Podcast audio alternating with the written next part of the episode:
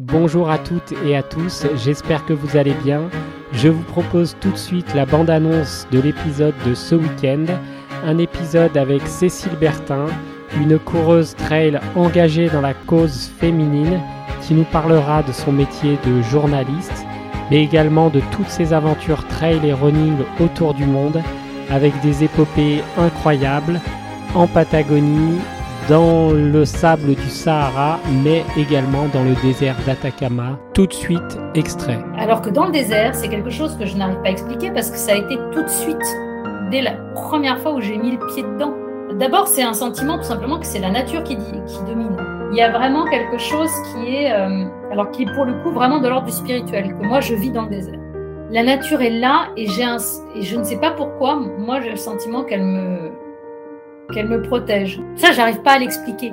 Ce truc qui est un euh, que je ressens là-bas. Le sable, le... je sais pas, c'est mouvant, c'est euh, ça bouge en plus, c'est vivant. On peut aller deux fois dans un endroit dans le désert et retrouver la même chose. Ça fait disparaître la trace de l'homme tout de suite. Un coup de vent, pouf, il y a plus de parc de pas, c'est terminé, on a disparu. On savait faire un, c'est un peu illuminé ce que je raconte, mais euh... alors l'Atacama, c'est euh...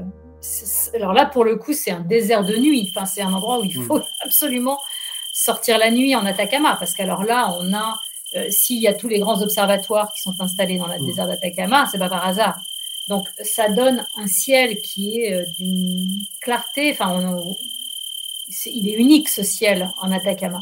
Moi, j'ai fait en plus l'étape, euh, l'étape longue, on l'a faite de nuit avec un orage sec. Ça, je connaissais pas du tout. Enfin, je savais pas que ça existait. Un orage sec, ce qu'ils appellent un orage sec, c'est-à-dire que tu as des éclairs, mais tu pas de pluie. Donc, on avait la, la, la voie lactée, enfin, les étoiles partout, l'impression d'être vraiment dans un film. Enfin, ça fait tellement, il y a tellement d'étoiles que tu as l'impression que, qu'elles ont été rajoutées. Si tu dis c'est pas possible, c'est pas naturel, c'est pas un ciel qu'on a l'habitude de voir nulle part. Et quand en plus tu as des éclairs, alors là c'était des sensations qui étaient absolument uniques. Rendez-vous samedi prochain pour un épisode génial avec Cécile Bertin qui nous parlera du trail au féminin. Bonne aventure trail à tous! when I gave the word. Now in the